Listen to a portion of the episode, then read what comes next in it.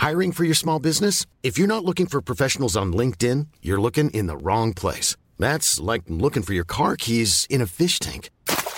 LinkedIn helps you hire professionals you can't find anywhere else, even those who aren't actively searching for a new job but might be open to the perfect role. In a given month, over 70% of LinkedIn users don't even visit other leading job sites. So start looking in the right place. With LinkedIn, you can hire professionals like a professional. Post your free job on linkedin.com slash spoken today.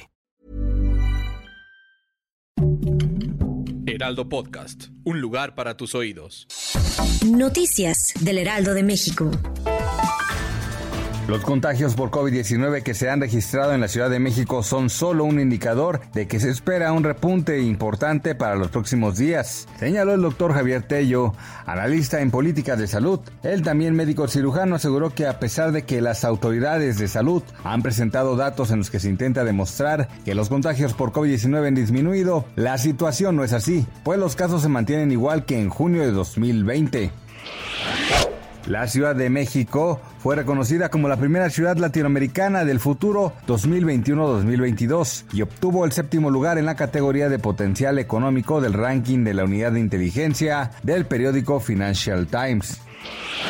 De enero a mayo de 2021 los delitos federales han disminuido un 27.2% respecto al mismo periodo de 2019, lo que representa una tendencia a la baja desde que inició la actual administración, así lo explicó la secretaria de Seguridad y Protección Ciudadana Rosa Isela Rodríguez.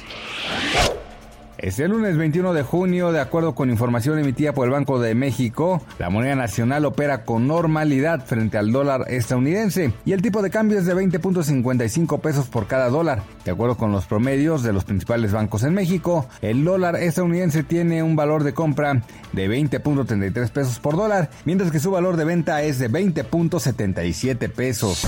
Noticias del Heraldo de México.